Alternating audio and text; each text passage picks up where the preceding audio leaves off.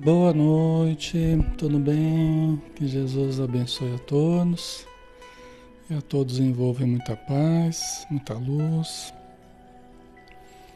Vamos começar, né? Já estamos na hora. Vamos ver como é que tá o som aqui. E a gente já começa. Vapt-vupt.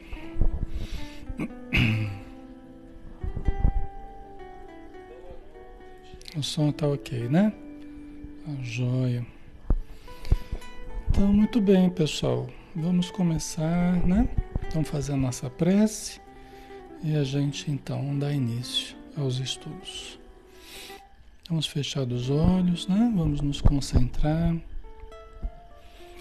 procurando relaxar o corpo, tranquilizar a alma, silenciar o nosso interior para que todos possamos, na mesma frequência, endereçarmos a nossa rogativa, o nosso agradecimento, o nosso pedido, o nosso louvor a Deus, nosso Pai e Criador de todo o universo e de cada ser, de todo ser que existe nele.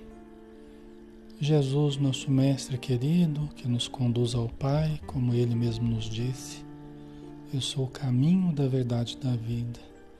Ninguém chega ao Pai se não for através de mim. Então, que possamos, Senhor, seguir através dos teus ensinos, através dos ensinos dos bons espíritos, a chegarmos a uma sintonia mais profunda com o nosso Criador nunca estivemos apartados de Deus, mas que possamos nos sentir conscientemente ligados a Ele.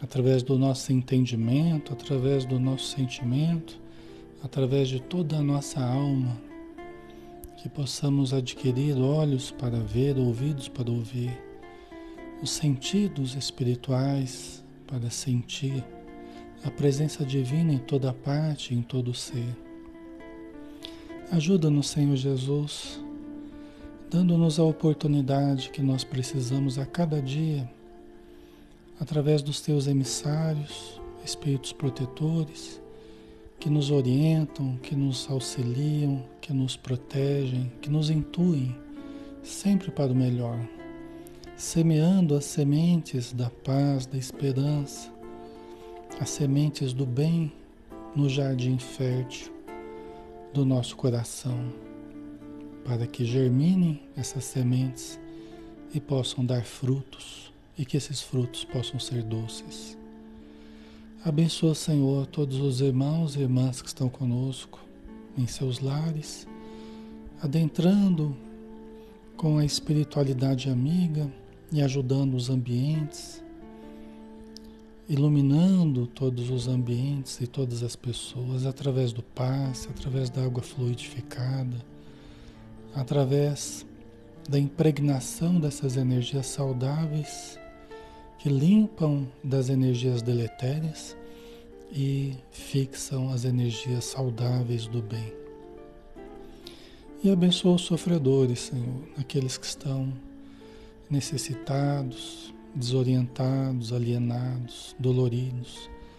Que todos que estão na vida espiritual sejam amparados pelo teu amor, hoje e sempre. Que assim seja.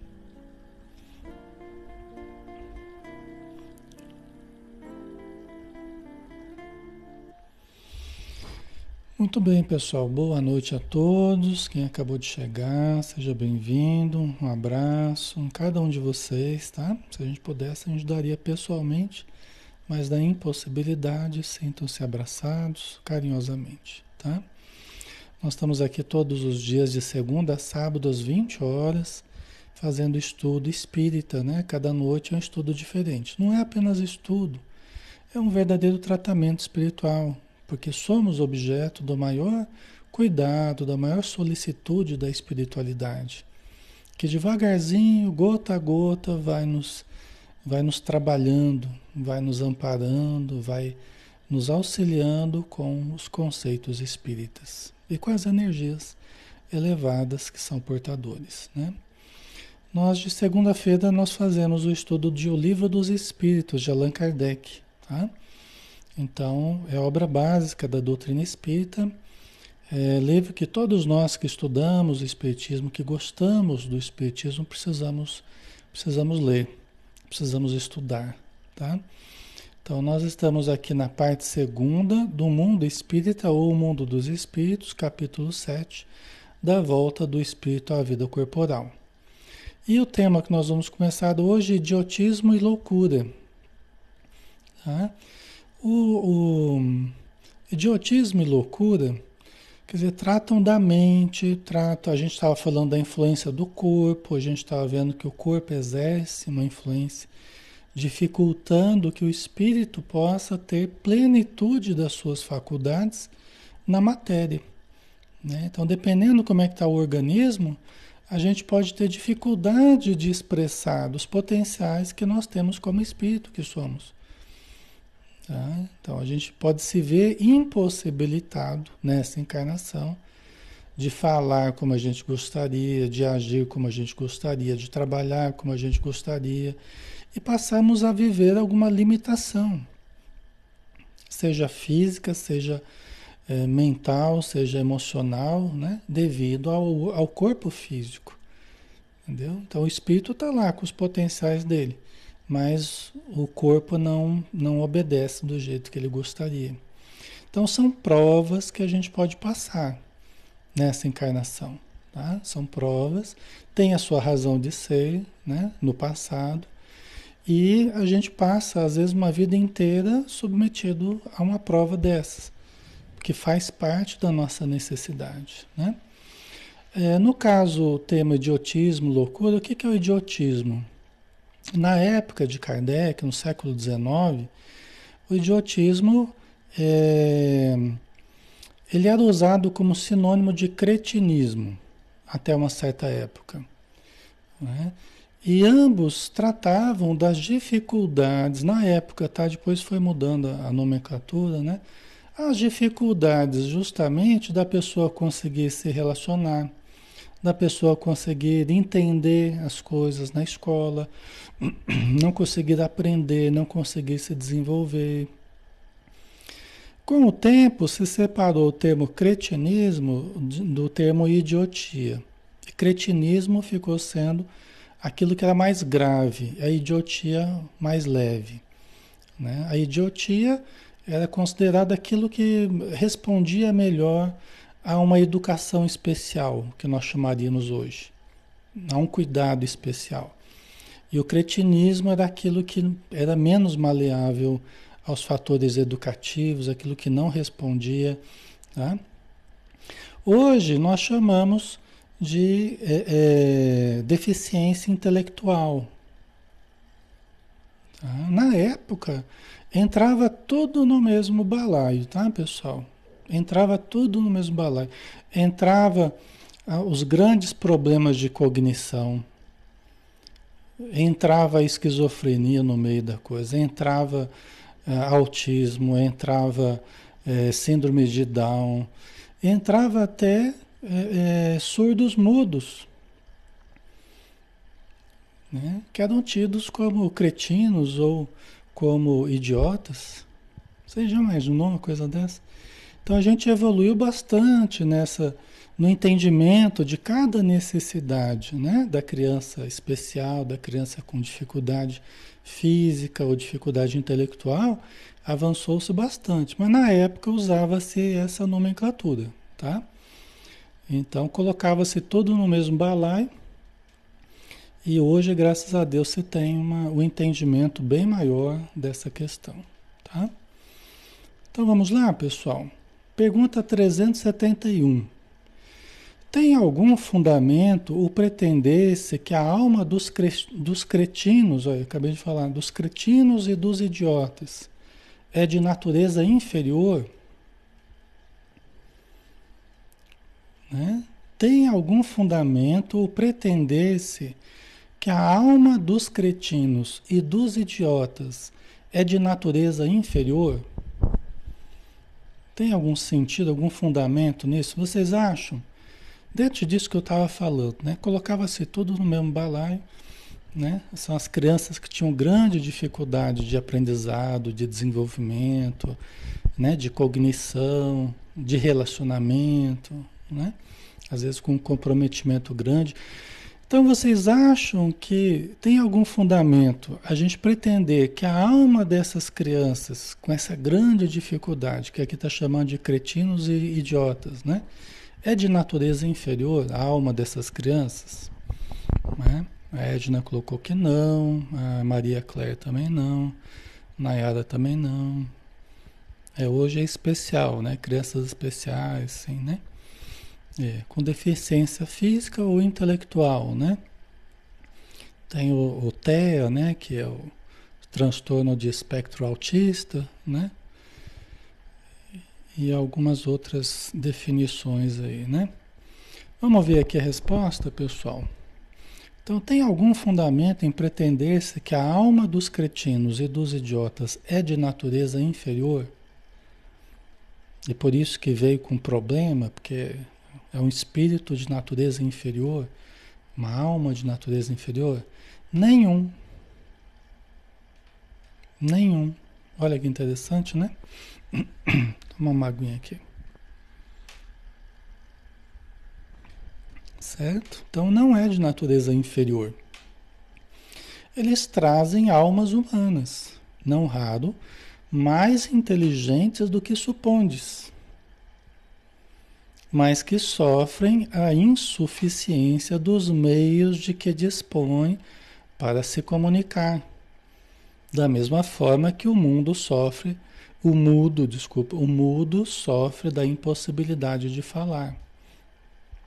Então vamos analisar. Então, a princípio não se tratam de almas inferiores, né? Almas inferiores que, que, que é, estão numa condição subhumana. Não, não é isso.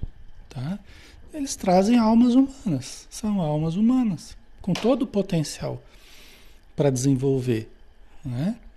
E não raro mais inteligentes do que supondes. Você tem crianças autistas, por exemplo, que têm uma capacidade gigantesca, tem uma inteligência, uma capacidade de matemática ou artística ou só que tem grande dificuldade de sair do seu mundo, né, interagir com o ambiente, interagir com as pessoas de um modo funcional, né?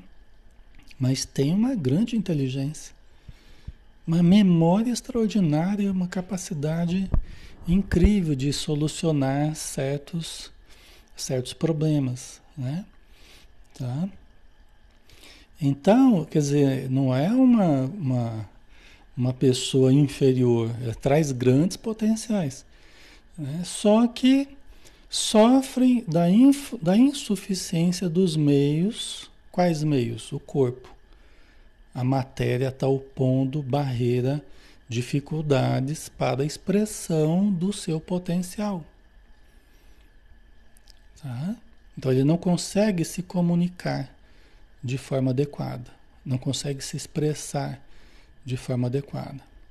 E mesmo as crianças que não demonstrem é, grande inteligência, que não demonstrem grande capacidade artística, ainda assim, frequentemente são muito inteligentes. Frequentemente são muito inteligentes. Alguns cientistas, médicos, é, profundos conhecedores de, de certa área. Aí vocês perguntariam, mas por que que então está daquele jeito? Por que então que veio para essa prova? Né? É que a gente não falou um tempo atrás que às vezes a gente cai pela inteligência? Aliás, é muito comum a pessoa que começa a adquirir muita inteligência, né? É muito comum a pessoa se deslumbrar, é muito comum a pessoa cometer atos, muitas vezes muito prejudiciais para ela ou para os outros, né? Muitas vezes para ambos, né? Para si mesmo e para os outros, tá? Então a lei de causa e efeito, ela, ela impõe certas correções. A gente não viu o caso do Sabino, né? Lá no livro Ação e Reação, a gente estava vendo o caso dele. No caso dele, um caso drástico, né? Uma contenção. Uma contenção. Tá? Uma contenção genética. Então já vem com certos dispositivos que os espíritos colocam para conter. Porque se a pessoa ficasse livre, às vezes é uma pessoa tão inteligente, tão capaz, mas às vezes precisa ainda estruturar melhor a parte moral, precisa ser mais paciente, né? E como uma criança especial, não, não vai ter aquela independência, vai ficar a vida inteira dependente. Pode ser mais ou menos dependente, mas vai ficar de certo modo dependente. Vai ter que ter aulas especiais, vai ter que ter um cuidado dos pais especial. Isso tudo ajuda a trabalhar certos aspectos daquele espírito que está ali, precisando daquele tipo de, de educação. É alguém inferior aos outros? Não, não é inferior. Mas toda ação tem uma reação. Né? Então, quando a gente se compromete na área da, da inteligência, às vezes a gente vem com certas limitações para que a gente se recomponha perante a lei. Tá, pessoal? Isso é para o nosso bem. É para o bem da família, não só da criança, mas a família também, também evolui, também se desenvolve, também aprende a ter paciência, aprende a, a, a, ser caridosa, aprende a ser mais fraternal. É um benefício para todo mundo. Tá? Então, certo, pessoal? Aí vai ser uma prova para os pais também, com certeza, a gente acabou falar, de falar, né? É, se pode ser karma ou resgate, a gente também já respondeu, né, Vânia? É. Tá? Ok, já viu que pode, né? Certo? Então é assim, né, pessoal? É, são limitações. Uma vez eu conversei com um espírito amigo em função de um caso específico que, um específico que a gente estava cuidando, de uma criança autista, né? Aí o espírito, eu perguntei, porque eu querendo saber de onde que vem certos problemas, né? Quando a gente tem oportunidade, a gente procura investigar, né? Nessa relação espírito-corpo, né? Então a gente conversava sobre a criança o espírito amigo falou, né? eu perguntei, e como é que funciona, como é que se produz esse estado do autismo? Aí o espírito amigo falou assim, nós é que estruturamos essa condição. Eles é que manipulam a genética da criança que está se formando para produzir o estado autista. Assim como outras necessidades, no caso da síndrome de Down, no caso de outras coisas também. Tá? Mas por quê? Nossa, mas por que, que o espírito amigo é, é, produziria um estado assim autista para a família sofrer, para o espírito sofrer a vida inteira? Não é para sofrer, é para aprender. A gente acabou de dizer, né? É uma prova é uma contenção, é um aprendizado para o espírito, um aprendizado para a família. Tá? Então, as condições em que a gente vem é planejada meticulosamente pelos bons espíritos. Eles são profundos conhecedores da nossa genética. Eles manipulam os genes conforme a gente necessita. Entendeu? conforme certos objetivos que eles querem alcançar. Então a pessoa precisa trabalhar a humildade nessa encarnação. A pessoa precisa muito da humildade. Sem a humildade ela não vai conseguir vencer espiritualmente. Ela precisa começar a estruturar a humildade, a paciência.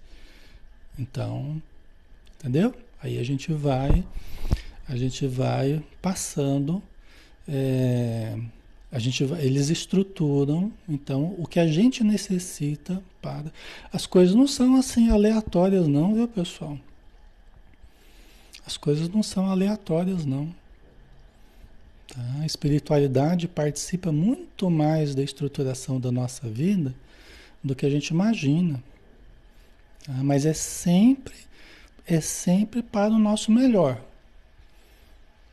É sempre para a nossa evolução, é sempre o que a gente precisa para o aperfeiçoamento. Por isso que a gente não, não pode ficar revoltado com isso, não é bom né? a, gente, a gente ficar revoltado, indignado. Isso tudo é, é o trabalho dos nossos sentimentos. né? A gente vai revolvendo a terra do nosso sentimento, dos nossos pensamentos, para a gente é o que a gente precisa mesmo, né? É uma vida inteira, né? É, tentando buscar a melhora, os tratamentos, tal. Isso faz muito bem para nós. Isso faz muito bem para nós. A Silmara colocou esquizofrenia também, também. É lógico que tem certos fatores que a gente traz predisponentes que podem surgir ou não, dependendo da nossa conduta. Tem coisas que a gente já vem com elas, desde o nascimento, já veio embutido já. Vai passar a vida inteira com aquela dificuldade. Faz parte da nossa prova para essa vida. Tem outras coisas que ficam ali guardadinhas. Se a gente andar bem, as coisas vão bem. Se a gente andar mal, de repente dispara aquele, aquele dispositivo lá. Pode ser que surja uma esquizofrenia.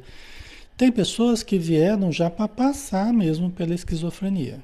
Outras, às vezes, começam a usar droga, né? Começam a usar certas drogas que começam a disparar a, a certos genes, isso já é motivo de estudo, já, já tem comprovações, e começa a ativar gerando um estado de, da, da esquizofrenia. Tá? Então, ok, pessoal? Então varia, né? Certo? Tem casos e casos aí, conforme as, as dificuldades, né? As dificuldades várias que a gente tem hoje na sociedade. Tá?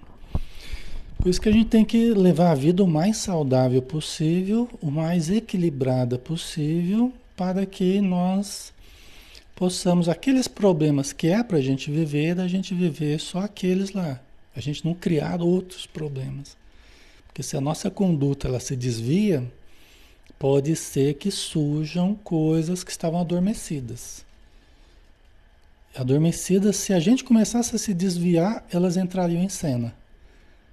Aí podem surgir doenças, transtornos, problemas que não estavam acontecendo, mas que agora na conduta ruim eles aparecem para tentar nos segurar. É como se fosse um freio para tentar segurar a gente, tá? A Rosana Alexandre, por que deste número grande de autistas, né? Tem uma razão, Rosana. A razão é porque dentro dessa, dessa lógica que nós estamos é, usando, nós estamos numa fase da humanidade, não é um período de transição, não tem muitos espíritos muito necessitados reencarnando ainda? Tem. São espíritos que precisam de uma certa contenção. Tá? Precisam de uma certa contenção para aproveitarem de alguma forma essa encarnação. Então, o modo de fazê-los reencarnarem, mas receberem um cuidado diferente, um carinho diferente, uma atenção diferente, né? uma proteção diferente, é sob a, a, o autismo ou sob alguma outra é, é, dificuldade entendeu? Limitação. Por isso que tem tido um aumento de casos, né? É porque as reencarnações que estão existindo, muitas reencarnações difíceis assim, tá? São irmãos nossos, né? É, tão necessitados quanto nós, mas que vêm com algumas, alguns, alguma gravidade do passado, né? Exigindo um cuidado especial, tá? Ok. Certo.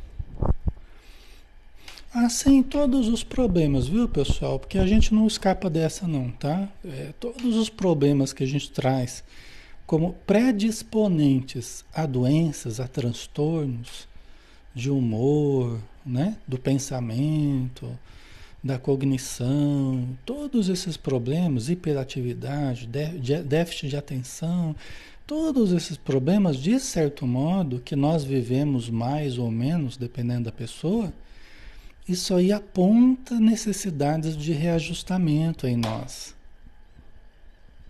Aponta necessidades de reajustamento. Reajustamento de sentimentos, de emoções, do pensamento, pensar de forma correta, disciplinar emoções, entendeu? Porque nós, no, no passado, né, nós destrambelhamos um pouco a nós mesmos. Nós prejudicamos um pouco o nosso sistema nervoso, as nossas emoções, entendeu? Então hoje a gente, a gente sofre um pouco com remédios, com tratamentos, com porque a gente tem certas predisposições a alguns problemas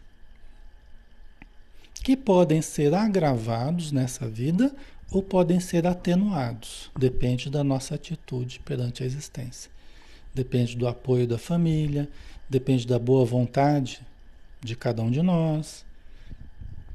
Tá? OK, pessoal, né? A Edna colocou: "Estou me reajustando comigo mesma". Então, Edna, aí ó, isso é maravilhoso. Quando a gente para para analisar a gente assim, sinceramente, honestamente, né? principalmente quando a gente já tem um, um, certo tempo de existência aqui na Terra, né? digamos assim. A gente já tem um certo tempo de existência na Terra, a gente já se conhece um pouco melhor. Então a gente vê que nós somos pessoas complicadas, nós somos pessoas difíceis. E a gente já começa a identificar certos problemas que provavelmente a gente deve ter caído no passado. Certos erros que a gente deve ter cometido, né? Porque a gente percebe as dificuldades no presente. Entendeu? Então, então todos nós, viu, pessoal? Todos nós temos essas, né, maiores ou menores, né, dificuldades maiores ou menores, de acordo com as encarnações passadas e o que a gente fez da gente mesmo, né? Tá? Só que a gente reencarna, não é só para sofrer, não. A gente reencarna para tentar melhorar.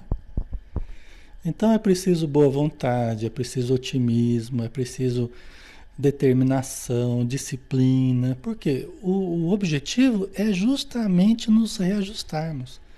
O objetivo é nos disciplinarmos mais, contermos impulsos agressivos, contermos impulsos precipitados, agirmos com mais discernimento, né? com mais serenidade. Tudo isso é exercício que nós estamos tentando exercitar aqui nessa encarnação. Então não é para a gente se esconder da vida, fugir da vida, se encolher e desanimar. Não.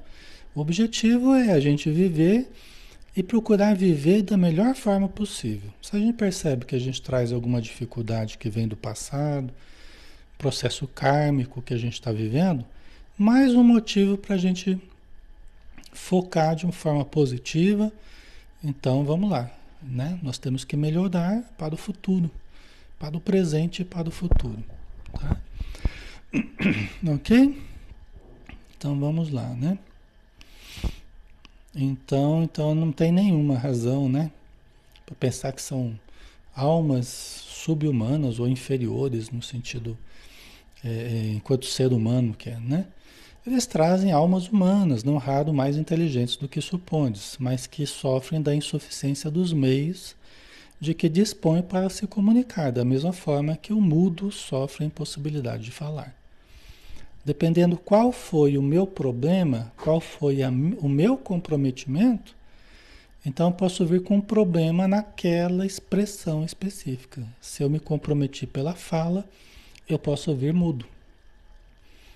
Né? Se eu comprometi o, como eu ouço as pessoas e o que eu fiz do que eu ouvi, eu posso ver com dificuldades para ouvir.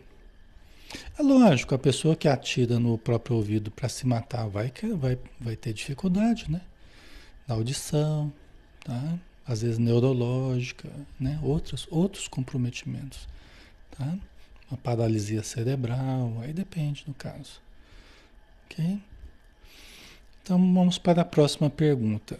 372. Que objetivo visa a providência criando seres desgraçados, como os cretinos e os idiotas? Allan Kardec está justamente questionando isso. Qual é o objetivo da providência? Né? Porque a gente olha assim, e meu Deus do céu, né? Teve uma fase na vida da gente que começou a aparecer crianças com paralisia cerebral, sabe? E começou a aparecer vários casos assim. E a gente começou a visitar, né? Uma pessoa pedindo ajuda, outra. A gente ia fazer prece, aplicar passe, conversar com a família, né? As famílias gostavam, a gente também gostava, porque é um aprendizado, né?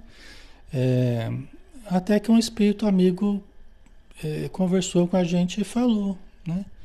Ele chamava Luiz Otávio. Ele falou assim, olha, na última encarnação eu fui uma criança com paralisia cerebral. Não sei se vocês sabem o caso de paralisia cerebral. A criança depende, né? Mas geralmente a criança mal consegue mexer membros, mal consegue mexer a cabeça, depende do nível de comprometimento, né? Não consegue falar. Tem criança que mal move os olhos, né? Outras já mexem um pouquinho mais, tal, né? Mas ele falava que ele tinha sido na última encarnação uma criança que teve paralisia cerebral.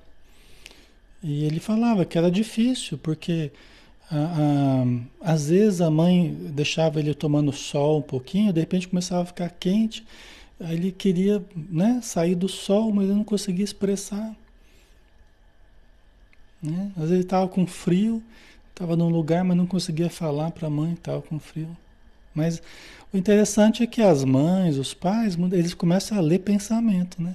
E efetivamente começam, a, às vezes, a captar o pensamento do filho, né? Então ele falava que a mãe dele até percebia, às vezes, o que ele estava pensando e acabava dando para ele. Quando ele estava com fome, né? Acabava dando o que ele precisava, né? E ele falou para a gente, falou assim, olha, eu, eu, por que que eu passei por essa experiência? Da paralisia cerebral. Eu passei, eu, depois eu fiquei sabendo por quê.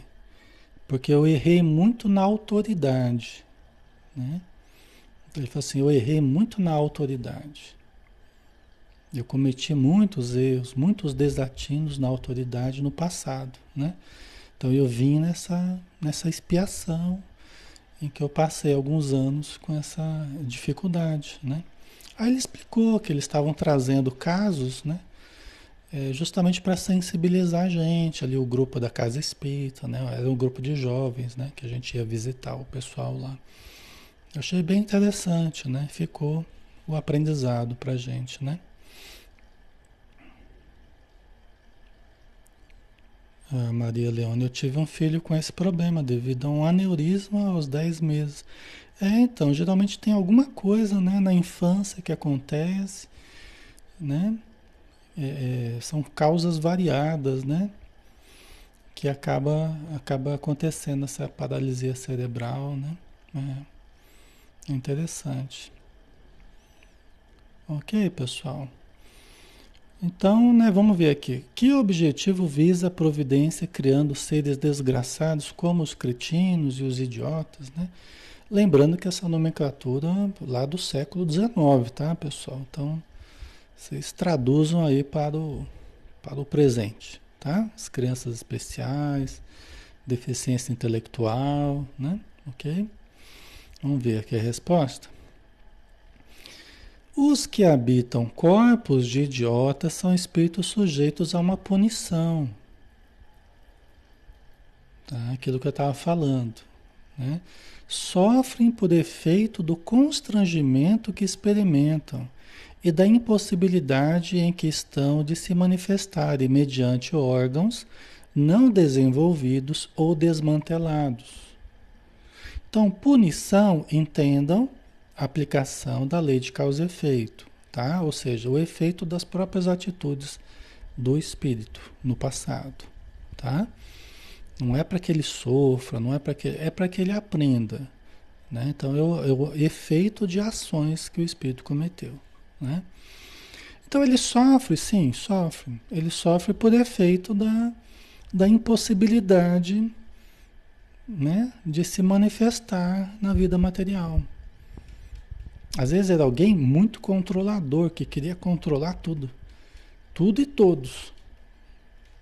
Né? E agora não consegue controlar nem a si mesmo, assim, não consegue nem as coisas mais básicas, não consegue ter controle. Como eu disse, né? Se está calor, se está frio, se está com fome, se está, né? Ok? Mas sempre com o propósito de melhorar. Para que a gente vai domando, para que a gente possa domar a nós mesmos, os nossos impulsos emocionais, mentais, comportamentais. Ok. A Marina colocou, Alexandre, porque sempre que eu vejo determinados acontecimentos de sofrimento me dá dor de cabeça? É difícil saber, né, Marina? Mas às vezes são, é uma área que você pode ter uma certa predisposição, né? Uma área mais sensível dentro de você, né? Tem pessoas que têm outras áreas de predisposição em que elas registram certos abalos emocionais ou até vibratórios, elas registram naquela área específica. Tá? Tem gente que registra nas articulações. Qualquer coisinha que mexe com a pessoa, já as articulações já começam a doer. Né? Outros é na coluna, outros é no estômago, outros é na região dos rins.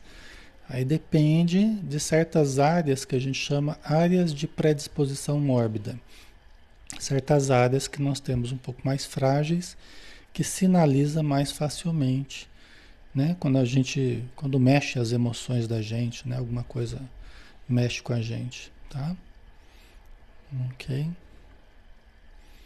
Certo, pessoal? Tranquilo, né? Então, as, as malformações, né? Quer dizer, as malformações congênitas, que já vem desde a gestação, desde a formação, né?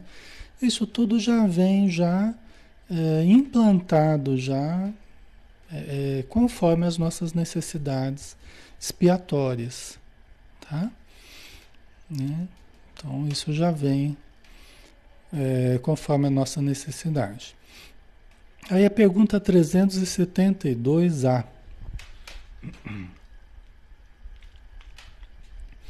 Não há, pois, fundamento para dizer-se que os órgãos nada influem sobre as faculdades? Aí Kardec está voltando naquela questão dos órgãos, das faculdades, da liberdade plena, da expressão das faculdades ou não, né? Ele voltou para essa questão, né? Não há, pois, fundamento para dizer-se que os órgãos nada influem sobre as faculdades? Quer dizer, não tem fundamento, então, dizer que não tem influência nenhuma dos órgãos sobre as faculdades? Né? Aqui tem pegadinha aqui no meio, hein? precisa tomar cuidado, né? Lembrando que não são os órgãos que dão a faculdade, mas são os órgãos que permitem que a faculdade se expresse ou não na matéria, tá? A gente só tem que lembrar disso. Não são os órgãos que, que geram a faculdade, né? Mas eles podem permitir ou não que aquela faculdade se expresse. Faculdade de falar, faculdade de, de enxergar, de pensar, né? E tudo mais. Ok? De andar, né? Certo? Vamos ver aqui. Nunca dissemos, ó, a resposta dos espíritos. Nunca dissemos que os órgãos não têm influência. Quer dizer, nunca dissemos que os órgãos não têm influência. Né? Tem-na muito grande sobre a manifestação das faculdades. Mas não são eles a origem destas, das faculdades. Entendeu? É. Ok, pessoal? Então, os espíritos corrigidos aí, né? Para que não ficasse dúvida. Quer eles nunca disseram que os órgãos não têm influência. Influência no resultado final. É como a gente falou, um violinista tocando uma melodia num violino. Como é que vai ser o resultado final? É um excelente violo, violinista. Mas se ele pega um violino todo quebrado, desafinado, sem corda, como é que ele vai tocar a música? Qual que vai ser o resultado final? Não é? Ou você pegar um teclado Você pega um teclado, pega uma máquina de datilografia, para o pessoal mais antigo. Uma máquina de datilografia, mas pode pegar um, um teclado de computador também. Aí você tira certas peças, né? certas letras daqui. E você vai, você é o espírito, você quer transmitir uma mensagem, você quer digitar um texto. Como é que vai ser para você digitar um texto sem certas letras? Como é que vai ser o resultado final? Se você não tem à disposição determinadas letras super importantes para você expressar o seu pensamento. Compreendem? Então o resultado final ele vai ficar comprometido. Tá? A mensagem pode ficar irreconhecível. Okay? Então assim é o espírito tentando usar o corpo que tem. Se o corpo se presta, né, está em boas condições, o espírito vai conseguir expressar o básico para ele se fazer compreendido, para ele interagir, para ele trabalhar, para ele aprender e tudo mais que a gente precisa para a gente viver aqui na Terra. Tá? Se o corpo está com algumas dificuldades nos neurotransmissores, nas sinapses, nos axônios dos neurônios, na produção de certas é, é, substâncias neuro, neuroquímicas, né? Então você vai ter dificuldade de usar a máquina. O espírito ele vai ser como a gente tentando transmitir a mensagem sem certos componentes. Tá? Ok? Então vamos lá. Aí continuando a resposta, tá? Aqui está a diferença. Um músico excelente com um instrumento defeituoso não dará a ouvir boa música, o que não fará que deixe de ser bom músico. A pessoa inteligente é, a gente não falou aqui, às vezes é uma pessoa inteligentíssima. Não vai deixar de ser inteligente, o espírito continua sendo inteligente, muito perspicaz, né? raciocínio rápido só que acordado aqui na matéria, no corpo físico ele não consegue expressar aquela acuidade cognitiva, aquela memória, aquela capacidade, aquela rapidez de raciocínio que ele tem espiritualmente. Porque ele esbarra na barreira do corpo. Entendeu? E ele pode estar percebendo, mesmo que ele não consiga se comunicar.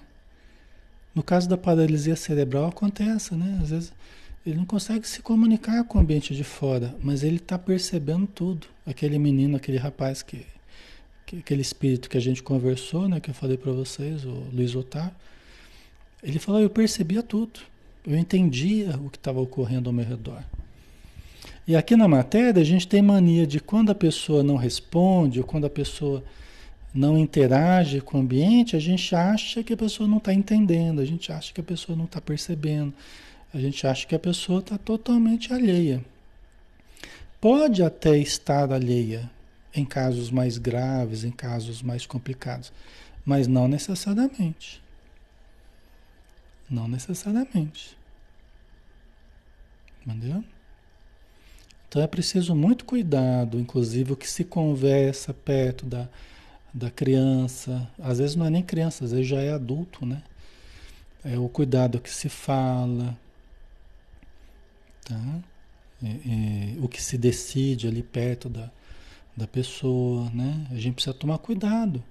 Não pode tratar como uma coisa. A gente tem que tratar como um ser humano, como um espírito que está ali percebendo muita coisa, ouvindo tudo, percebendo, entendendo, sofrendo, Tá? A gente precisa tomar muito cuidado. Tem que ter muito tato psicológico, né? Para a gente lidar com muita sensibilidade, né? Certo? Está apenas assim num estágio de, né? De, de um tesouro em custódia. É como se ele tivesse um tesouro que está em custódia.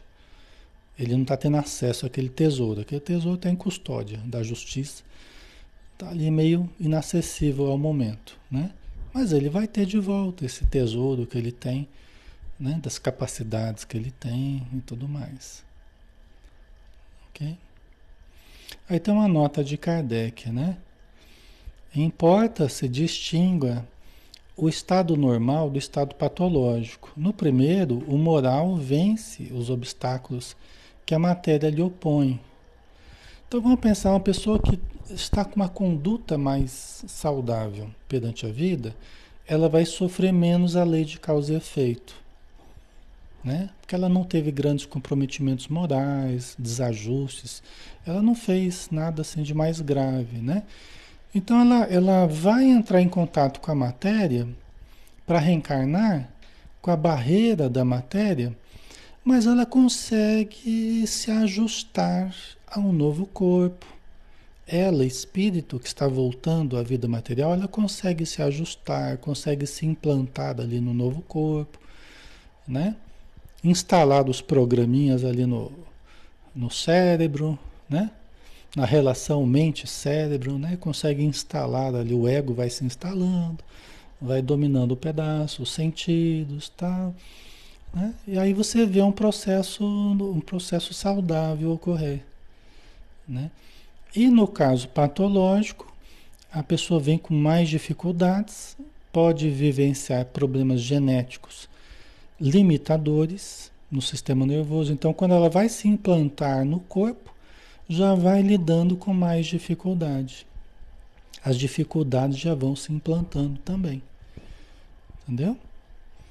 E aí que não consegue ter a mesma liberdade de expressão, de movimento, de cognição, de fala, de aprendizagem, né? Que seria no estado mais normal, digamos assim. Tá, pessoal? A Tânia colocou, né? Minha esposa, salvo se se revoltar, né? Aí atrapalha. A revolta é sempre fator de estagnação. É verdade. É. A revolta, em, dependendo da etapa, inclusive, que se está fazendo esse processo, a revolta ela pode ser sempre um fator de, de dificultação aí, um fator dificultador, complicador, né? No momento delicado, que é um momento de formação do sistema nervoso, de estruturação de um novo corpo. Né? Vocês entendem a, a, a, gravidade que é a gestação, a importância que é o período gestatório? Você está preparando a máquina que você vai é, habitar. E quando você é mãe, a, a máquina que o seu filho vai usar, seu filho, sua filha, durante uma vida inteira. Né? Por isso é que é preciso tomar cuidado com a ingestão de álcool, drogas, cigarro, né? a parte emocional da mãe, procurar cuidar, né? para que tenha condições melhores e tudo mais, buscar ajuda espiritual, para que tenha as melhores condições, né? para que a formação se dê o melhor possível dentro daquilo que é a programação da, da, do espírito reencarnante. Certo? Ok? Há, porém, casos que em que a matéria oferece tal resistência que as manifestações anímicas ficam obstadas ou desnaturadas, como nos de idiotismo e de loucura. Né? Então aqui a, a Allan Kardec está chamando a atenção para aquilo que a gente acabou de falar. Às vezes a, as dificuldades que nós trazemos do passado são tão grandes, né? E que a gente está transferindo agora para a próxima encarnação, que inevitavelmente acabam se tornando obstáculos realmente difíceis e gerando casos de dificuldades cognitivas, uma predisposição a problemas emocionais, problemas mentais, pode ser também, tá? problemas psiquiátricos. Mas sempre como manifestação da justiça divina, como manifestação das nossas necessidades expiatórias, provacionais, evolutivas. Tá? são casos patológicos e não gozando nesse estado a alma de, todas, de toda a sua liberdade. A própria lei humana a isenta da responsabilidade de seus atos. Né? Então, a gente tem leis hoje que prevêem né? certa isenção, certa, é, certo alívio aí do peso da lei para as pessoas que têm processos de vivem processos de alienação, vivem processos de limitação, né, mais mais graves, né? Então é porque nós percebemos, né, que são pessoas que estão já vivendo é, determinadas limitações maiores, né? Não quer dizer que nós sejamos totalmente desprovidos de livre-arbítrio, não. A criança com autismo, ela também tem o seu livre-arbítrio. Ela não tem a liberdade total que ela gostaria, mas ela tem o livre-arbítrio também para se portar melhor ou pior diante de certas situações. A criança síndrome de Down também, a criança com outros problemas cognitivos também, com déficit de atenção, hiperatividade, entendeu? Então nós não somos isentos é da nossa responsabilidade porque a gente vem com certos, certas dificuldades. Né? A gente não vem totalmente isento do. A gente vai ter que lidar com essas dificuldades, mas nós podemos lidar melhor ou lidar pior. A nossa revolta, a nossa indisciplina, né? Elas estão, as nossas qualidades, os nossos defeitos, eles também estão, eles aparecem ali no meio, dificultando ou ou complicando as situações. Tá? Precisa de educação, precisa de formação moral, evangelização, do mesmo jeito. Precisa de orientação, de afeto, né? de bons exemplos. Tá? Ok, pessoal? Então, a gente tem que lembrar disso para a gente também não né? É, é, usar esse pretexto para não dar uma formação e até às vezes usar né, de uma ação é, é, mais energia, energia que eu digo assim, às vezes os pais eles se acomodam porque começa a justificar todas as ações da criança em função da dificuldade que ela traz, mas nem tudo. Né? Ela traz essa dificuldade porque é um espírito que já está trazendo problemas do passado, justamente pela agressividade que tinha, pela impulsividade, pela. Né? Então hoje está vindo justamente para a gente ir corrigindo certos problemas do espírito. Né? Mas compreendendo que tem certas limitações. Então a gente tem que ter mais paciência, tem que ter mais compreensão, tá? mas também precisa ter ter uma boa orientação. Tem que ter um bom equilíbrio quem, quem educa, né? quem trata, tudo mais. Tá? Porque senão vai, vai mudar pouco, né? Ele vai acabar aproveitando pouco dessa existência para uma, uma reeducação, né? Certo? Ok. Dá tempo para a gente fazer mais uma? Acho que já estamos na hora, né, pessoal? Já quase uma hora já, né? É, passou rápido, né? Então a gente deixa, é, a gente deixa para semana que vem, né? Para não ficar muito cansativo aí, né? Tá? Ok. Aí, Luísa, muitas vezes os pais não querem aceitar os problemas da criança. É verdade. Isso em termos gerais, né? Não precisa nem ser criança é, especial, né? Às vezes a gente faz vista grossa, a gente não quer ver determinados problemas. A gente quer, às vezes, empurrando com a barriga, né?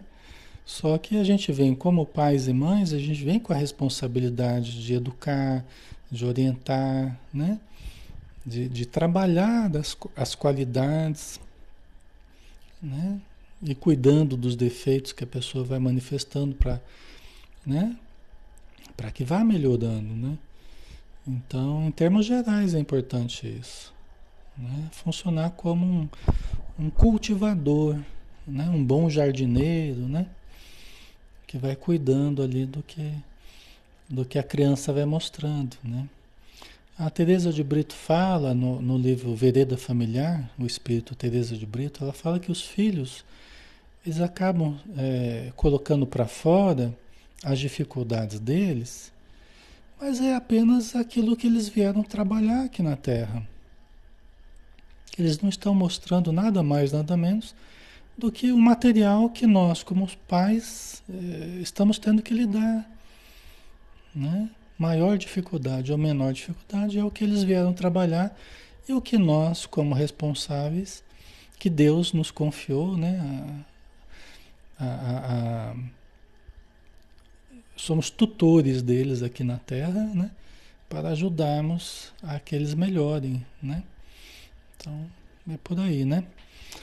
Muito bem, pessoal. Então vamos lá, vamos finalizar agradecendo a espiritualidade, agradecendo a Jesus, a Deus, a todos aqueles que estão nos acompanhando neste momento, no plano material, no plano espiritual, formando um todo de luz que nos aconchega, que nos envolve, que nos abraça carinhosamente, com energias muito doces, muito brandas lembrando o carinho de Jesus, né? Deixai que venham as, as minhas criancinhas e nós empeçais, que possamos lembrar desse apelo do Mestre para que busquemos nos nossos irmãos aquilo que eles têm de melhor, o seu lado luz, o seu lado saudável, para que possamos trazer à tona esse lado e desenvolvê-lo desfazendo as áreas sombrias necessitadas. Ajuda-nos, Senhor, a encontrarmos o bem em toda parte, a buscarmos o bem, a falarmos do bem, a vivenciarmos o bem, dentro e fora de nós, hoje e sempre. Que assim seja. Muito bem, então finalizamos.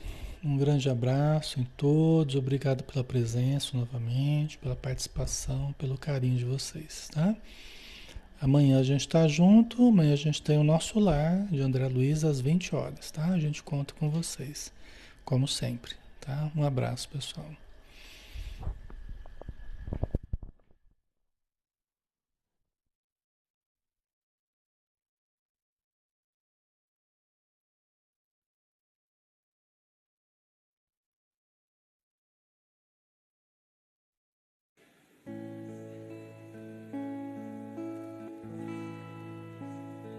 Senhor meu Deus, quando eu maravilhado fico a pensar nas obras de tuas mãos, estrelas mil a cintilar no espaço de teu poder em manifestação. Então minha a ti, Senhor. Quão grande és tu, quão grande és tu. Então minha alma canta a ti, Senhor.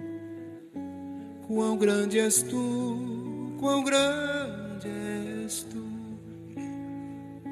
Se ao caminhar por campos e florestas, escuto as aves belas a cantar.